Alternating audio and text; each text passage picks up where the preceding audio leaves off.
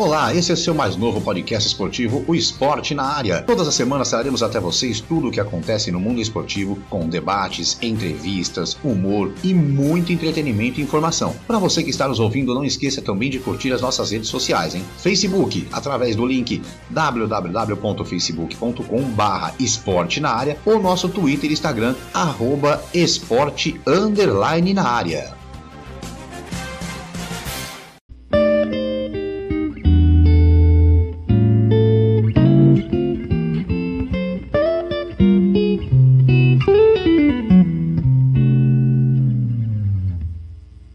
Eu sou Márcio Romão, seja muito bem-vindo, seja muito bem-vindo a mais um episódio do nosso podcast Esporte na Área. Já estou a postos, juntamente com meus amigos Kleber Scott e Marcelo de Mello, para trazermos a você mais um programa com participação especial, hein? Lembrando que você pode sempre nos acompanhar pelo seu tocador de podcast preferido. Não se esqueça de seguir também. Você também pode fazer parte do nosso podcast mandando seu recado ou até dando ideias de pautas para o nosso programa, perguntas, enfim. É só acessar a página www.facebook.com.br esporte na área ou nosso Twitter ou Instagram pelo arroba esporte underline na área, hein? É isso mesmo. Bom, eu vou começar dando boa noite para meus amigos. Marcelo de Mello, bom dia, boa tarde, boa noite. Bom dia, boa tarde, boa noite, Márcio, Kleber. Hoje uma entrevista que acho que vai mexer com os nossos corações aí. Grande ídolo. Vamos que vamos. É isso aí, Kleber Scott, bom dia, boa tarde, boa noite. Bom dia, boa tarde, boa noite, Marcelo, Márcio, ouvintes e esse craque que tá com a gente hoje. É isso aí, ó. No episódio de hoje, recebemos ele, que é nascido em 23 de maio de 64 em Auriflama, interior de São Paulo. Competiu profissionalmente como jogador de futebol durante 15 anos e começou em 1981 no 15 de Jaú. É, aqui onde eu estou, em Jaú, ele começou aqui. Jogou também pelo Corinthians, Jubiluaca, Shonan Belmar, isso no Japão, São Carlense, Bahia e Fortaleza. Foi campeão paulista, campeão brasileiro e campeão da Supercopa do Brasil pelo Corinthians. Bom dia, boa tarde, boa noite, Wilson Carlos Mano, ou simplesmente Wilson Mano, seja bem-vindo no Esporte na Área. Boa noite, é um prazer estar aqui com vocês, obrigado pelo convite. Eu estava devendo, né, essa participação, mas agora nós estamos aqui para participar e para mim é sempre um prazer e uma honra muito grande. É isso aí, devendo nada, mano. Quem deve muito a você somos nós, corintianos. a verdade é essa. Exatamente. Eu queria já começar é, agradecendo, fazendo um imenso agradecimento ao meu querido amigo Marola. Marola que fez esse, essa intermediação aí com o Wilson Mano, passou o contato do Mano, falou: ó, pode ligar que o Mano vai fazer. Então, um agradecimento especial ao Marola, que o Marola vai dar entrevista pra gente, já tá marcado, inclusive, de fazer a entrevista do Marola. O Mano que deve ter várias histórias do Marola, né? Mas isso aí eu vou deixar pra depois. Eu vou começar fazendo a primeira pergunta aqui, mano. É, você apareceu pro futebol no 15 de Jaú em 85. Você fez um gol contra o Palmeiras. Você começou em Jaú em 81, né? Em 85 você fez um gol contra o Palmeiras em pleno Parque Antártica, que deixou o time deles, né? Da, fora da fase final do Paulistão daquele ano. Pra sua carreira, você diria que esse gol está entre os mais importantes, ao lado, por exemplo, do gol que você fez no primeiro jogo das finais do Brasileirão de 90? Não, na verdade, esse jogo aí eu não fiz gol, né? Foi meu último jogo pelo 15, eu não fiz gol, eu fui apenas considerado o melhor jogador em campo, ganhei todos os prêmios aquela tarde, uma tarde chuvosa, onde o Parque Antártico estava totalmente lotado, um jogo que significava a classificação do Palmeiras e o modesto 15 de Jaú apenas cumpria a tabela. Mas, por ordem do destino, né, nós fomos a São Paulo, enfrentamos o Palmeiras, numa tarde muito feliz, nós jogamos muito bem, vencemos o Palmeiras dentro do, do Parque Antártico, 3 a 2 O primeiro gol foi do Antônio Carlos, o segundo gol foi do Nível e o terceiro gol do Felício. Mas eu fiquei bastante marcado e você não é a primeira pessoa que fala, mano, e aquele gol que você fez foi importante? Aquele gol te levou pro Corinthians? Na verdade, foi porque eu ganhei todos os prêmios, então naquele jogo eu fui bastante badalado, até mais do que quem, quem fez os gols. Então isso Então, mano, gravado, né? Na minha É, é, e- pessoas. E deve ter ficado gravado porque é, a gente tá aqui na mesma cidade, você aqui em Jaú junto comigo, e Jaú inteira fala que você fez aquele gol. Todo mundo fala, a internet fala. Ah, O que, o que você acha que aconteceu pra todo mundo falar que você fez gol. Então, exatamente, eu acho que deve ter acontecido isso, né, que eu acabei de dizer. Pelo fato de, ao final do jogo, inclusive, é, a imprensa toda veio, ganhei motorrádio, ganhei prêmio, ganhei vara de pescar, ganhei uma série de prêmios. Inclusive, eu estava saindo, né, ao final do jogo, o vestiário do visitante era naquele canto bem próximo da torcida. Eu até fiquei olhando para a torcida, achando que eles iam tacar pedra na gente, ou em mim, no caso, que eu fui o último homem a sair do gramado. E, pelo contrário, eles até me aplaudiram, gritaram meu foi até uma surpresa muito grande. Então, eu acho que talvez isso tenha marcado. Como eu disse, várias várias pessoas sempre falam que afirma até que eu fiz gol naquele jogo, mas na, na realidade eu não fiz, não. Então eu vou. Ah, desculpa, Marcelo e Kleber. Então eu vou.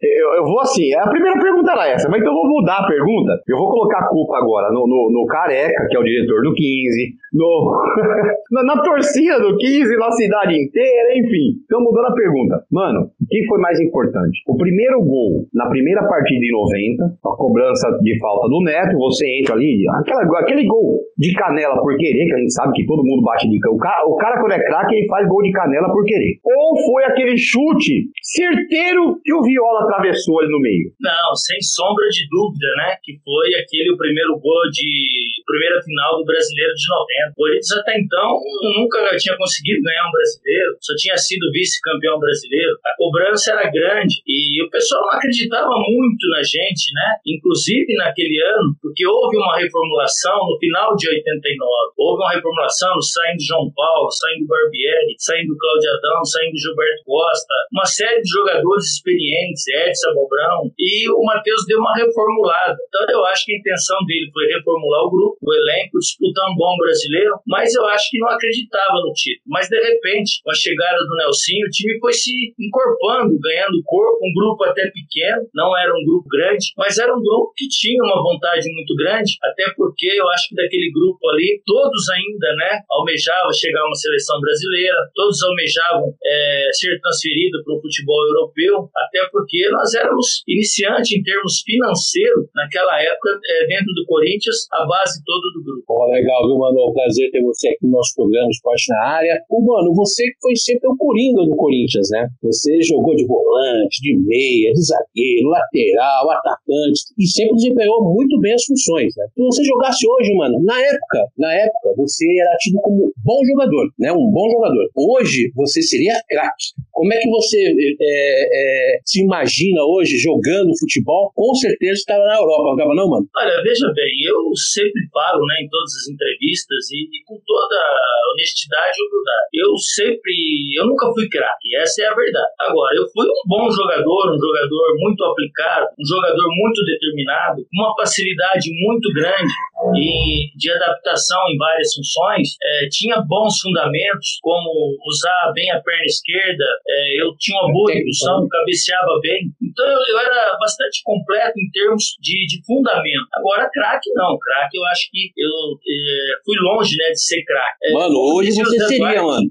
Hoje você seria craque disparado. É isso que eu tô falando. Hoje você era craque e iria jogar na Europa fácil. Talvez eu fosse taxado um pouquinho melhor hoje, vamos dizer assim. Inclusive, eu lembro muito de uma frase né, do, do seu Zé Duarte, que em 85 ele era o treinador do 15, e eu com 21 anos fui escolhido até para ser o capitão do time nesse ano. Fui o capitão o ano todo, e eu era jovem, 21 anos, e o seu Zé, ele sempre conversava comigo, né? E ele dizia: às vezes a gente, quando joga 3, 4 jogos muito bem, a gente, no outro jogo, a gente quer é, enfeitar o pavão um pouquinho, vamos dizer assim, né? Então ele me chamava e falava: olha, esse ano é o ano para você ir para time grande. Futebol você tem para ir para time grande. Só que coloca uma coisa na sua cabeça: você não é craque, você é muito bom jogador. Eu classifico você assim: você não é um filé mignon, só que você é um arroz e feijão bem temperadinho. Então aquilo ali servia, né, de incentivo para mim, fazia com que eu não ultrapassasse realmente aquela empolgação que geralmente é, ultrapassa no atleta quando ele começa a jogar um pouquinho acima da média. Bom, mano, prazer em falar contigo. Como o Márcio falou, é, é um prazer falar falar, somos corintianos, então temos você como um grande ídolo da nossa fiel torcida, né? Mas, mano, vou, vou mudar um pouquinho essa, essa questão, né? Você fez parte de um time que era marcado muito pela raça e de sempre deixar tudo dentro de campo, né? A campanha do time de 90 foi, foi muito fadado a isso, né? Aí eu vou trazer um pouco para os dias de hoje. Como que você está vendo esse atual time do Corinthians? que por força do destino vem jogando com uma camisa comemorativa do título de 90 e pelo que a gente vem vendo dentro de campo está muito longe da raça e vontade que vocês sempre demonstraram e deixaram em campo. O que você acredita que no time de vocês de 90, por exemplo, tinha e que nesse time desse ano tá faltando? O que, que, você pode trazer daquele time, daquele time emblemático para os dias de hoje e desse time de hoje? Só, desculpa, só, só é, atrapalhando um pouquinho, mas essa pergunta do Marcelo, ela bate com um dos nossos ouvintes, é, do Marcelinho, não é o Marcelo, mas é o Marcelinho, o nosso querido Zeca, que também participa com a gente de vários programas, DDD é 11, tá lá em São Paulo, ele também pergunta a mesma coisa.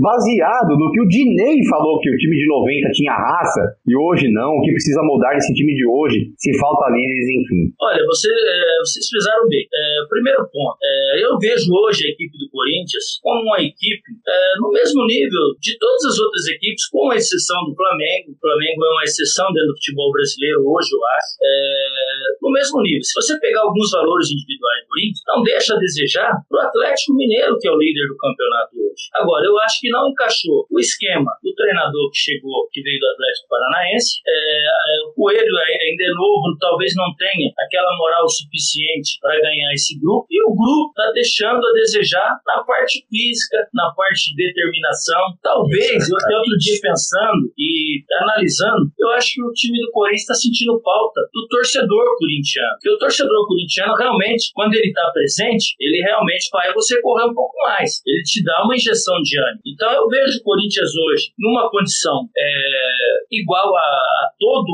os times, a todos os times do Campeonato Brasileiro, mas está faltando aquela garra, aquela vontade, aquela aplicação que de repente, se tivesse o torcedor, talvez eu acho que ele estaria numa posição melhor. E por jogar, eu sei como é complicado jogar, apesar de eu ter jogado um jogo só contra a Ponte Preta, se eu não me engano, em 88, é, dentro do Canindé, sem torcedor. É horrível, cara. Você tem que procurar mesmo dentro de você, é, você tem que gritar bastante um com o outro, é, porque você ouve é, a conversas e gritos dos dois lados e você não ouve aquela motivação maior que é a que vem da arquibancada. Então eu classifico o Corinthians hoje é, devido a isso. É, aí, aí vai entrar justamente no que a gente discute há vários programas atrás, a gente já discutiu vários programas atrás, mano, que é a pergunta também que eu queria fazer para você. Então, então você concorda que alguns times, algumas equipes, sentem mesmo a falta do público? É aquela coisa assim, por exemplo, um Flamengo, que é um time que quer dar show. O cara quer dar show, ele quer meter 5, 6 e tal, mas ele quer dar show com 100 mil pessoas em estádio, com 50 mil pessoas em estádio. E, e, e, é, essa é a teoria que eu tenho, pelo menos. Eu acredito que esse campeonato está tão equilibrado pela falta de público. E você vê um time, um time menor, de menor expressão, ir lá e ganhar um time grande, dentro da casa do time grande. Ah, hoje em dia não existe mais aquela coisa, o time joga em casa aqui em favoritismo? Deixa eu falar uma coisa para você com toda a propriedade. A pior coisa para um atleta profissional, quando ele tem uma categoria de, de média para boa, é a hora que ele sobe o túnel, ele entra no campo, olha, não vê o torcedor, ou vê pouco, tor pouca torcida. Bate um gelo dentro dele. Agora, quando você sobe, você vê um Pacaembu lotado, você vê um Morumbi lotado, e hoje ainda o pessoal sobe para aquecer, né? Então eles já têm uma noção. Aí você sobe para aquecer, você não vê ninguém na arquibancada. Parece um coletivo contra uma outra equipe. Realmente é diferente, é complicado esse tipo de motivação. Você está dentro do vestiário, você ouve aquela barulheira, aquele zum, zum, zum, você vê a arquibancada é tremer em cima de você. Você entra a mil por hora. A hora que você entra, chega até a dar um frio na barriga de vontade de correr. Então, realmente, isso sente. Agora, por outro lado, favorece alguns jogadores que tecnicamente são inferior. Por quê? Tem jogador que ao ver o campo lotado, ele se amedronta. E tem jogador, principalmente os que sabem jogar, quando o campo, tá, quando o campo não está lotado, ele perde a motivação de jogar. O Flamengo é o maior exemplo disso hoje. E o Corinthians, eu diria que é o segundo maior exemplo. Flamengo, porque os jogadores que tem, é, seis, sete jogadores ali de altíssimo nível do futebol atual. Então ele com certeza está sentindo a falta do torcedor, além de eu achar que o treinador do Flamengo também, ele chegou e ele anda fazendo um tipo de, de coisa que eu sou contra. Você não pode, um time que você tem cinco, seis jogadores de alto nível, Everton Ribeiro, é, Arrascaeta, é, Gabigol, Bruno Henrique, é, Rodrigo Caio. Você não pode três, deixa dois, três no banco. Você põe dois, deixa o Gabigol no banco. Pô, o forte desse time são esses cinco, seis jogadores. Então, esses cinco, seis jogadores, como dizia o Brandão, ó, vocês são titulares, os outros eu vou jogar a camisa. Então, se você mantém aquela base de alto nível, e você vê, às vezes, o Rascaeta mesmo entrou no jogo passado, você vê que ele, o cara entra meio sem vontade. O Gabigol ficou no banco, entrou, foi lá, fez o gol, saiu emburrado. Isso não é bom. Então, o treinador, acho que falta alguém chegar para ele e falar: peraí, esses daí, a não ser por contusão, por cartão amarelo, por circunstância maior, mas essa é a base do Flamengo. E é uma base melhor do Brasil hoje. E o Corinthians com relação ao torcedor também. Eu acho que tá sentindo muita falta. Olha, mano, é, com todo respeito, acho que o Luan, o Luan nem lotado ou vazio ele joga no Corinthians. É incrível. É, é uma tiriça. É, o, o, que acontece com o Luan? O Luan, eu acho que ele se encaixa muito numa entrevista que eu vi há pouco tempo ainda, inclusive do, do presidente Mário Gobi, né? Quando ele contratou o Pato. Ele disse que na sala, né, chamou o Pato e falou assim: olha, é,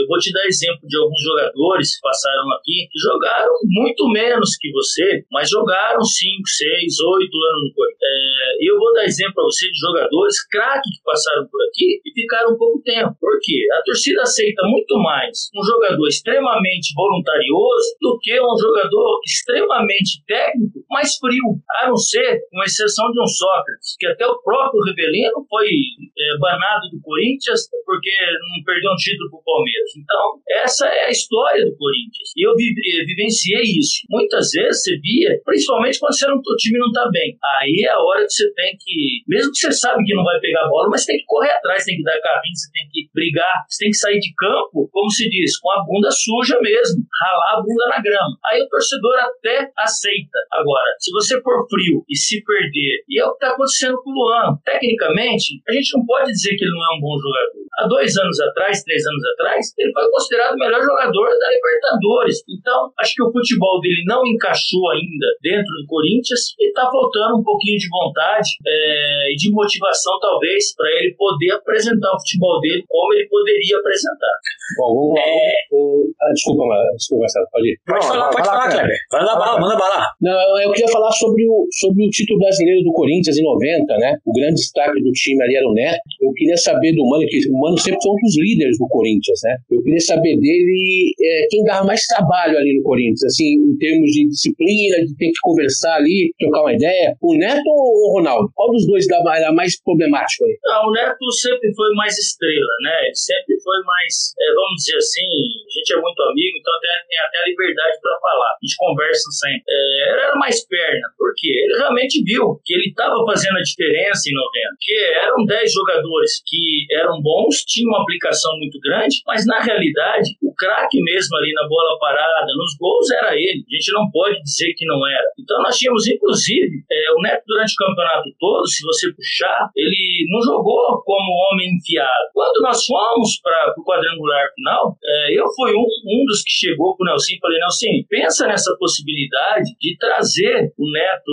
um pouquinho mais à frente, deixar ele um pouquinho mais à frente, trazer o Tupã mais no meio, porque o Márcio a gente fica sobrecarregado na marcação. E aquela época era um futebol bastante definido. Era um 4-3-3, quase todos os times jogavam nesse 4-3-3. Então o Neto, no, ele não pegava, ele não fazia nenhuma sombra no volante. Então isso dificultava, jogava, tinha um jogador a mais para jogar. Trazendo o Tupã ali e deixando o Neto na frente largado, ele, a possibilidade nossa aumentou. E ele até no começo, ele não foi muito a, a favor disso. Por quê? É, mas eu não sou centroavante. Neto, você não é centroavante. Você pode vir, pode buscar a bola, mas fica lá na frente largado, você decidir na falta, você decidir numa bola no escanteio, você é largo fazer gol, eu falava isso pra ele, você é largo fazer gol. E realmente ele é, a bola sobra para ele, e ele tem, tinha competência para isso. Até que ele andou fazendo os gols, aí ele viu que realmente ele ficava mais descansado, ele se desgastava menos e acabou rendendo mais pra gente. E trazendo o Tupão para ajudar na marcação, a gente não ficou sobrecarregado. É, mano, uma, uma pergunta, até um questionamento, né? Na época de vocês, tinha, existiam muitos jogadores que eram identificados com os clubes, né? Tanto que você fez 405 jogos, se eu não estiver enganado, pelo Corinthians, né? Exato. E nos dias de hoje é tão difícil de ver. Por que, que a gente não consegue ter essa identificação hoje com alguns jogadores. Hoje no Corinthians mesmo a gente só tem o Cássio, que já tem muitos jogos, o Gil, que acabou indo e voltando, mas assim, no, no geral a gente não tem tantos jogadores identificados. Por que, que você acredita disso? Olha, eu acho que é pelo fato de o futebol ter mudado bastante, né? Hoje o pessoal pensa muito em projeção e tem um tal de empresário por trás, ele não está preocupado se o jogador vai marcar a época ou não.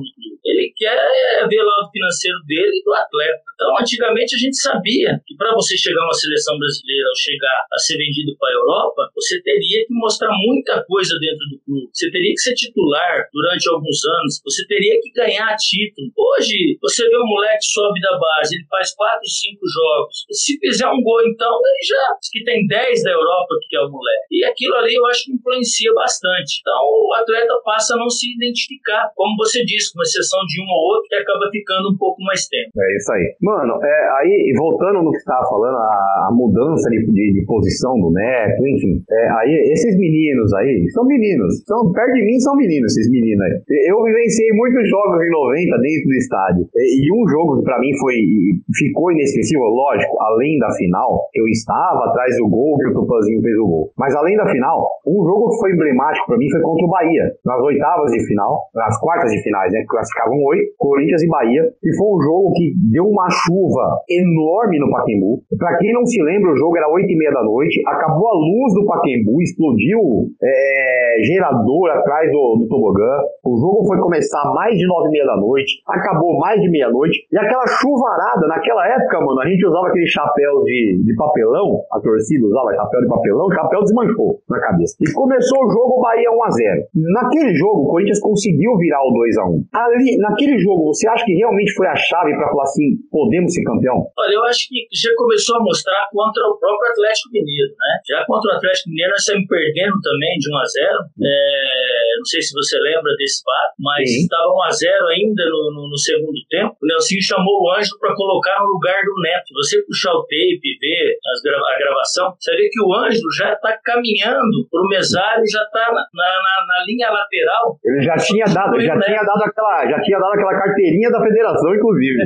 Exatamente. O Neto vai e faz o gol de empate. O Ângelo já volta pam. Daí a pouquinho o Neto vai de novo e vira o jogo para 2 a 1 um. E então ali acho que já começou a mostrar. Aí fomos para Belo Horizonte, empatamos 1 a 0 jogamos bem. O time do Atlético era um time muito bom também na época, um time experiente inclusive, Carlos, Gilberto Costa, Éder, é, Gerson, Marquinhos, é, Moacir, um time muito bom. E depois veio ali já que realmente mostrou mesmo foi contra o Bahia. Você frisou bem, entraram acho que mais de 45 mil torcedores no Pacaembu e eu tenho certeza que ficou uns 50 mil por lá de fora. Eu, eu, eu, chegamos... eu, vou dar, eu vou dar meu testemunho. Eu, eu cheguei no Pacaembu 5 da tarde, eu com ingresso na mão, uma porrada de gente sem ingresso, porque naquela época não vendia ingresso adiantado. Polícia bateu em meio mundo, meio mundo voltou para trás e ficou. Foram 45 mil pessoas dentro do estádio, mais umas 15, 20 mil pessoas fora do estádio e uma chuva que Deus mandava. Exatamente. E aí acabou acontecendo aquilo, né? Também saímos perdendo uma falta do Wagner Basílio, estava bastante liso. Ronaldo acabou tomando um gol até no próprio canto dele, né? Que é,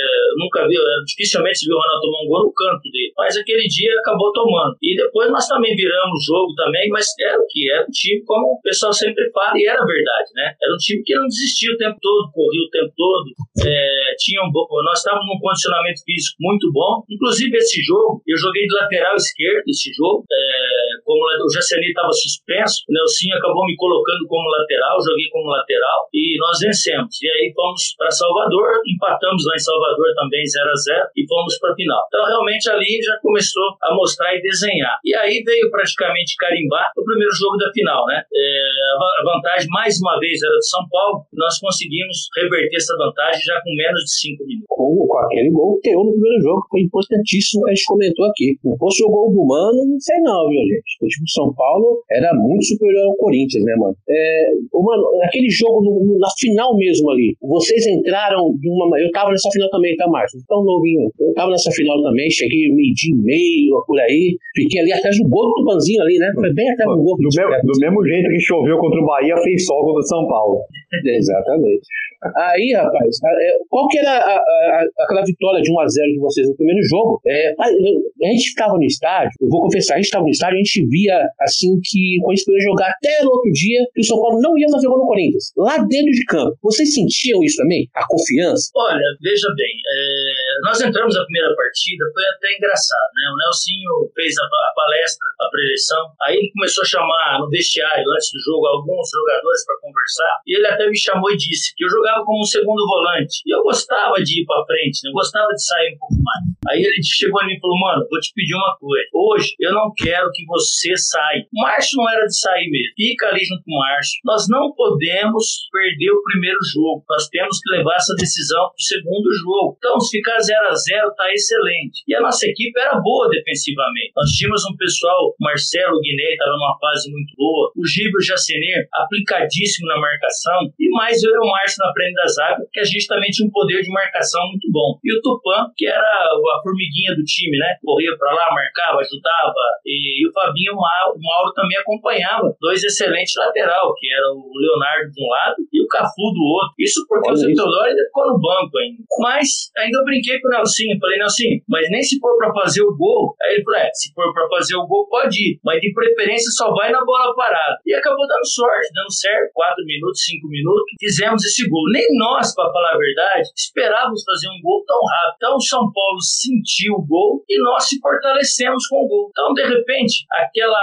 ansiedade, aquele friozinho na barriga que a nossa equipe tinha em se segurar, em se manter, esfriar o São Paulo, segurar o São Paulo, para depois poder tentar vencer o jogo, aconteceu já o contrário. O São Paulo se assustou, nós enchemos de moral e a partir daí passamos a jogar melhor. E quem assistiu aquele jogo ou viu o tape, nós éramos para ser campeão, porque no segundo tempo o Neto perdeu dois gols, cara a cara com, com o Zete. Era para aquele jogo era para ter sido 3 a 0 e a gente ter ido para a final com muito mais tranquilidade. Mano, é, Claro que o título de 90 tem alguns expoentes, né? O Neto acabou ficando marcado muito pela capacidade técnica dele e pelos gols decisivos no final.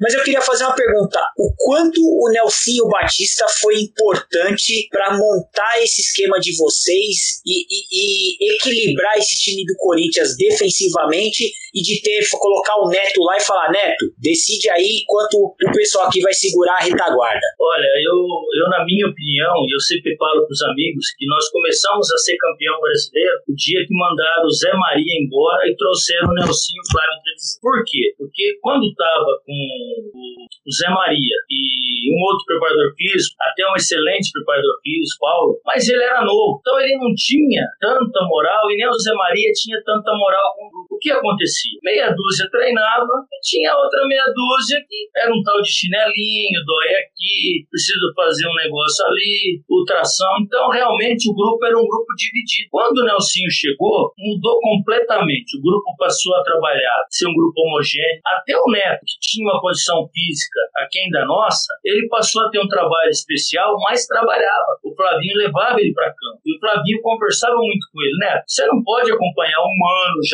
Jacenir, o Giba, mas você tem que procurar dar o melhor de você. Então, eu via muito o Flavinho correndo separado com o Neto. E o Neto acabou também aceitando e o nosso grupo passou a treinar por igual e passamos a treinar bastante. Que nosso grupo, com exceção de cinco ou seis ali que, independente do treinador, independente do preparador físico, sempre treinam bem, como eu, Giba, Jacenir, Paulo Sérgio, Marcelo, o próprio Guinei, o Tupã, esses sete aí, e tem mais um ou outro, esses daí nunca deixou de treinar. Mas tinha uma outra turma que, se não tivesse com o ferrão mesmo ali empurrando, os caras não iam. E aí foi o que o Nelsinho conseguiu fazer um grupo bastante homogêneo, todo mundo treinar igual, todo mundo se dedicar ao máximo. E aí o pessoal foi pegando a confiança no trabalho dele. Aí a nossa equipe começou a render muito mais. E aí é, prevaleceu essa garra, essa vontade, por quê? Com a, vontade que cada um tinha individual e ainda estando bem fisicamente, aí a coisa eu acho que facilitou. É, eu vou entrar numa parte aqui agora, que é uma pergunta de, de um dos nossos ouvintes também, um dos nossos amigos que escutam o nosso programa, mas é aquela parte também traíra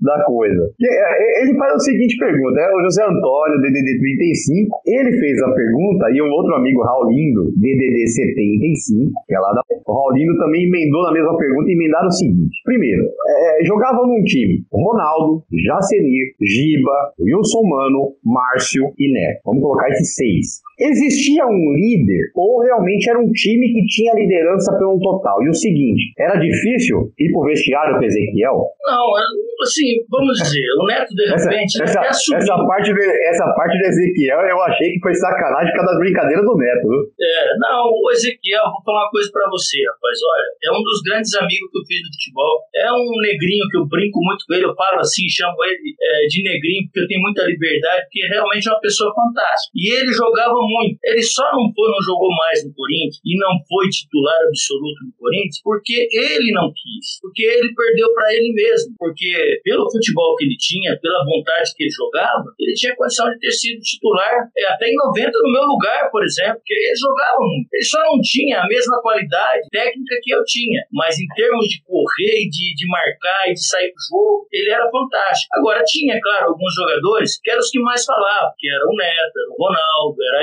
eu, é, o Márcio. É, mas no geral, a gente falava um pouco mais, mas isso já era da gente. Mas nós tínhamos também um Giba que tinha uma aplicação fantástica. Não era um jogador, tecnicamente, vamos dizer assim, dos olhos do torcedor, mas era um jogador que cumpria fielmente aquilo que era passado. E tinha um condicionamento físico excelente. Pode ver que o Neto, que o Giba e o Jacenir se apresentava toda hora como opção. Então isso facilita muito. Às vezes você tem um excelente lateral esquerdo, um excelente lateral direito, mas se ele não tiver um condicionamento para se apresentar constantemente, ele não vai ser tão útil. E o Giba e o Jacenir, os dois eram os dois melhores condicionamentos do grupo. Eles passavam com muita facilidade. Isso facilitava para mim, isso facilitava para o Neto, isso facilitava para o Tupã, porque você sempre sabia que esses jogadores estavam se apresentando. Mano, vamos, vamos falar um pouquinho que você jogou no Japão, né? né? Você que foi participar lá do início do futebol japonês, né, mano? É, nos conte, por favor, aí, quais foram as suas maiores dificuldades dentro de campo, aí fora o idioma, né?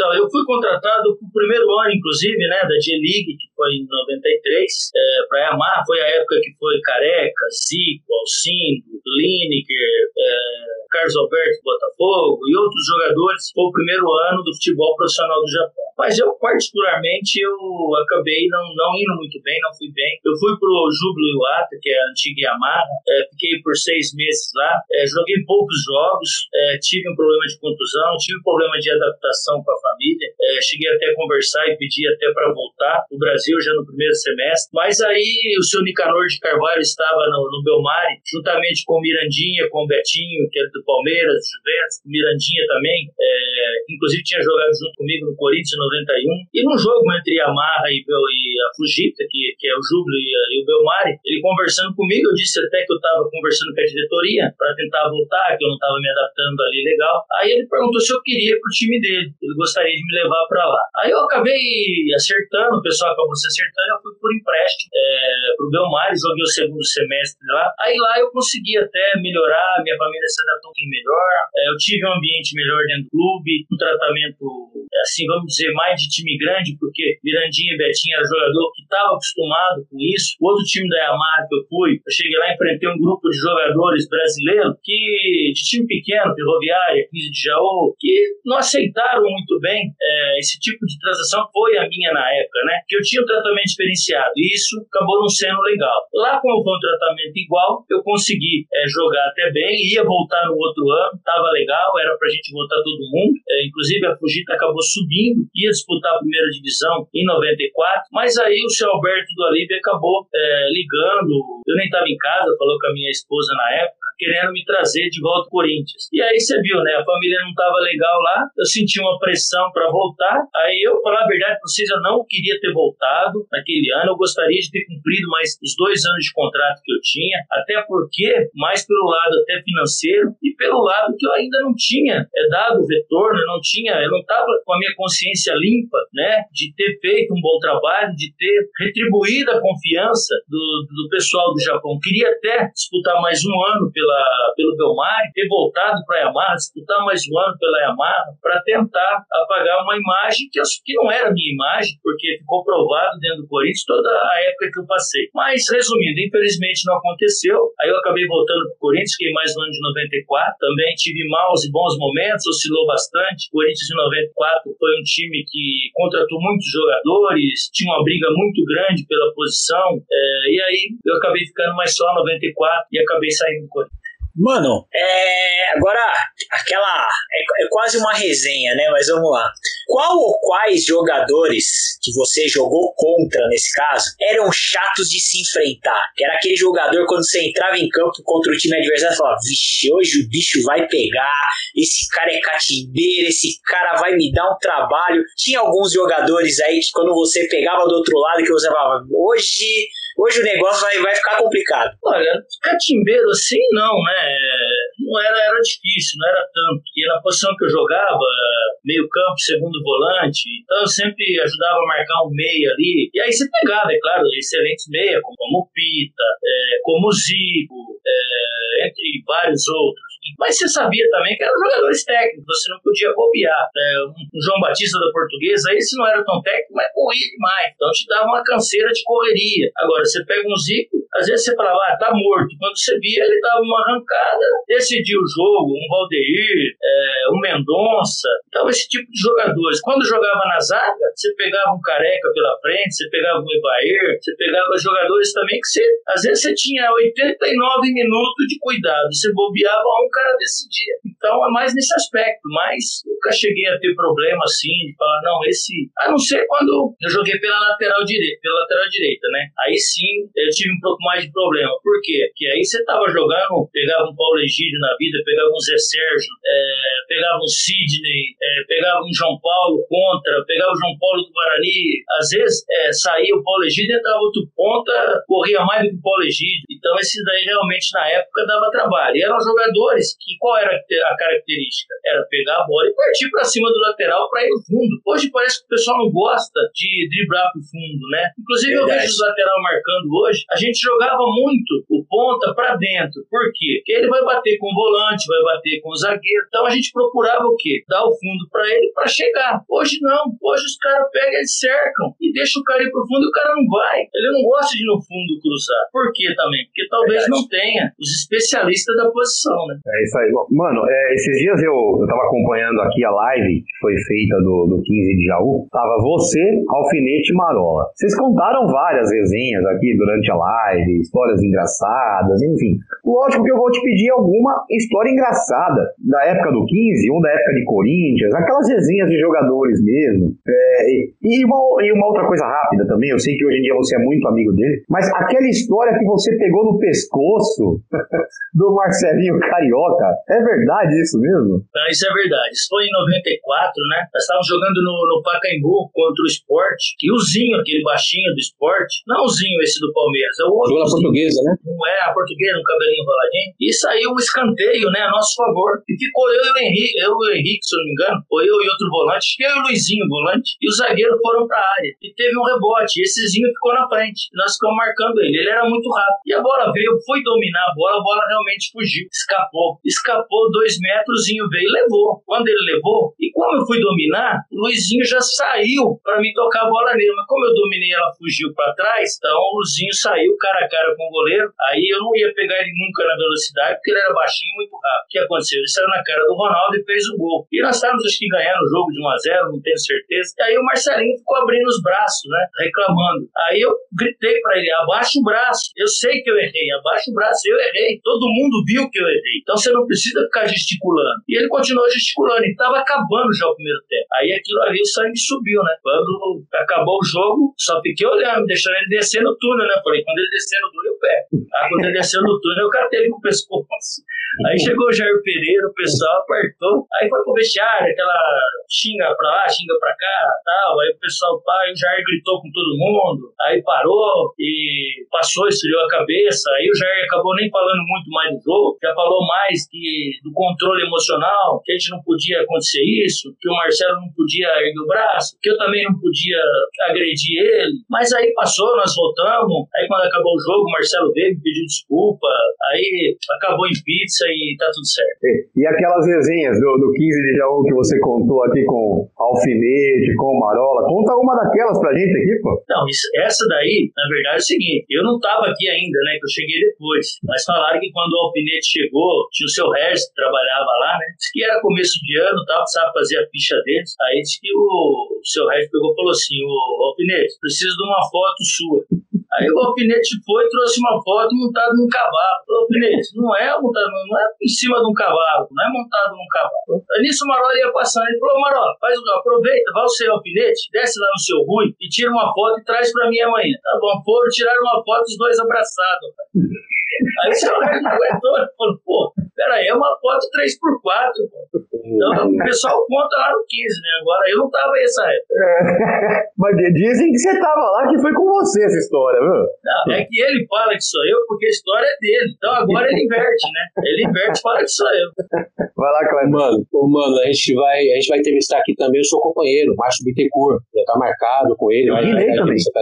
E o Guinei, zagueiro, né? E o Wilson Macarrão, também, os três confirmados aí. Estamos dando uma spoiler pra. 90. É, a gente quer fazer uma homenagem pra esse grupo de 90, né? Foi essa a intenção do nosso programa. Vamos tentar buscar outros também. Mas me fala uma coisa: dentro do Corinthians, hoje, que você vê hoje no Corinthians, a parte política, você acha, você acha que. Não, não sei se você participa do clube, se você vai visitar o clube, não sei como que é o seu, se você, o seu relacionamento hoje com o Corinthians. Sei que você é um eterno ídolo, isso não garanto que você é, a torcida te ama. Mas você vendo de fora, eu não sei se você está próximo, como é que você vê o momento político do Corinthians? Olha, eu acho que talvez vocês sa- saiba até mais que eu, porque realmente eu não frequento o clube. Inclusive, eu- algumas vezes que eu tive na arena para assistir, é, inclusive aquela final contra São Paulo, mais dois ou três jogos que eu fui assistir, eu fui convidado através de um grupo de amigos do camarote Pialzone. É, o Corinthians nunca convidou, é, nunca me convidou para assistir um jogo, é, é, nunca deixou as portas abertas para chegar lá. Pelo contrário, uma vez eu levei até alguns amigos de Jaú para assistir um jogo lá, inclusive é, foi até contra São Paulo também, um outro jogo, e eu tive que liguei com o diretor, nós compramos o ingresso para todo mundo para poder assistir o jogo, inclusive o meu também eu comprei, paguei. As únicas vezes que eu entrei de graça foi convite, né, desse pessoal do Pialzone, aonde o Ronaldo é, representa até o camarote lá, e, e aí eu vou lá assistir com o maior prazer. O pessoal nota 10. Mas no Corinthians mesmo eu tenho pouco. Então, para mim fica difícil falar. Tenho contato com o Márcio pelo telefone de vez em quando. É, às vezes fui assistir algum jogo da Copinha, aí encontrei o Jaça, é, o pessoal. Mas é só aquela conversa nossa ali, o Mauro, que tá lá no grupo, mas também não se expõe, não abre, a gente não conversa sobre isso. Então a gente acompanha muito, acho que talvez o que eu sei você sabe também, que através da imprensa. Ô, mano, você conheceu o Andrés né, na época, naquela época? Conheci, inclusive, em, em 2014, né? Foi a Copa na- eh, no Brasil, né? 2014. Isso. É, na inauguração do estádio, né? A gente foi convidado, os ex-atletas, uma série de ex-atletas foi convidado e, e até inclusive eu, na véspera nós saímos, fomos num bar lá, eu, ele, o Ronaldo, o Eduardo, o Vampeta, Dunga, é, foi uma galera toda, sentamos lá no bar, ficamos tomando cerveja, conversando. No outro dia ia ser a apresentação é, lá no, no estádio, né? A inauguração do estádio. E eu cheguei a chamar ele uma hora do lado, conversei com ele, até pedindo por uma oportunidade para poder é, trabalhar no Corinthians como um auxiliar técnico, só para ter um empurrão, para ter um início, né? Já que eu tinha trabalhado por 10 anos aqui no interior como treinador depois que eu parei, mas infelizmente eu trabalhei em 15 de Jaú, Francana, Ferroviária, Jaboticabal, é, Marília, Anapolina, e fica muito difícil você ter um, um acesso, ter uma sequência, nós equipes que sempre tiveram futebol precário, não só no futebol, mas financeiramente. E ele também, não cumpriu. É, antes disso também tive uma conversa também com o seu Alberto Alibe, também acabou não dando certo. Depois disso, mesmo assim, quando eu assumi o 15 como treinador, eu tentei levar uma parceria até muito interessante para o Corinthians, mas ele também acabou já falando que é, dificilmente passaria é, pelo conselho. Então, realmente, a gente, falar a verdade para você, a gente não tem, eu não tenho muito acesso lá. Muito não, nada. É isso aí. Bom, é, a última pergunta de hoje, a gente está encerrando, vamos encerrar aqui o, o, a nossa entrevista com o Wilson Mano. Conforme combinado, não vamos atrapalhar o Wilson Mano, a gente já combinou um, um horário. Mano, a, a, última pergunta de hoje para você. Quais são os planos de Wilson Carlos Mano no futebol hoje em dia? Então, como eu disse, né, assim, eu, eu, eu logo depois que eu parei, eu fiquei uns três anos, né, parei final de 96, fiquei até 99, é, sem mexer com futebol, só cuidando de alguns negócios é, aqui em Jaú, Bariri, onde eu tinha posto de combustível. E depois eu fui convidado, né, para começar a trabalhar pelo 15, comecei uma carreira, comecei a trabalhar, é, fiquei por aqui. Foi quando eu tive em São Paulo, reivindicando, é, na verdade, o que eu queria. Era justamente o que aconteceu com o Márcio, com o próprio Carinho, que era estar ali como auxiliar, trabalhando para fazer o curso. Quando tivesse uma oportunidade, é, você dirigisse o time, quatro, cinco jogos, se fosse bem, continuava, se não fosse, você voltava, até uma brecha para você sair. Eu sempre é, fui bem claro, eu nunca quis emprego no Corinthians para ficar igual Milton Cruz do São Paulo, 20 anos. Não, eu queria, era uma impulsão na carreira. É, que nem o Coelho agora, tá tendo as oportunidades dele ali, quatro, cinco jogos. Aí ele sai e pega vai dirigir um Bahia, vai dirigir um, um Criciúma, vai dirigir um, uma equipe, um Fortaleza. Aí ele dá início na carreira dele. Mas infelizmente isso não aconteceu. Mas mesmo assim eu continuei trabalhando em algumas equipes do interior. Depois tentei com o Andrés isso também, não consegui. Aí eu tive um problema de saúde com meu pai, meu pai acabou é, diagnosticando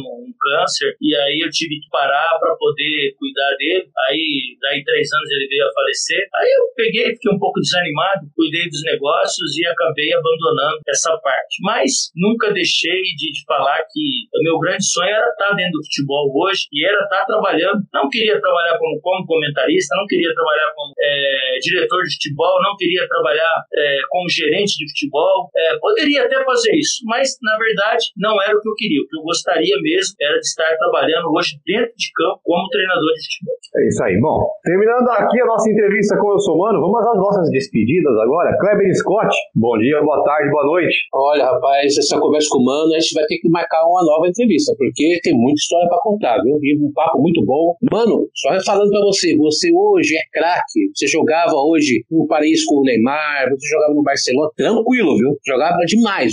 Esse jogadorzinho de hoje em dia aí, tem que ver o videotape aí, ver o Mano jogar, ver o Pop Ezequiel que você falou. Mano, quero te agradecer demais a participação aqui no programa, viu? Muito obrigado. Eu que agradeço, foi um prazer conhecê-lo. E fico à disposição, quando quiser, é, o Márcio tem meu, meu zap aí, pode passar para eles, viu, Márcio? Tá autorizado, manda um oi lá, eu, eu gravo lá e a gente vai trocando ideia. De vez em quando nós jogamos conversa fora e hora que der certo nós tomamos também. É isso aí. É isso aí. Marcelo de Melo, bom dia, boa tarde, boa noite.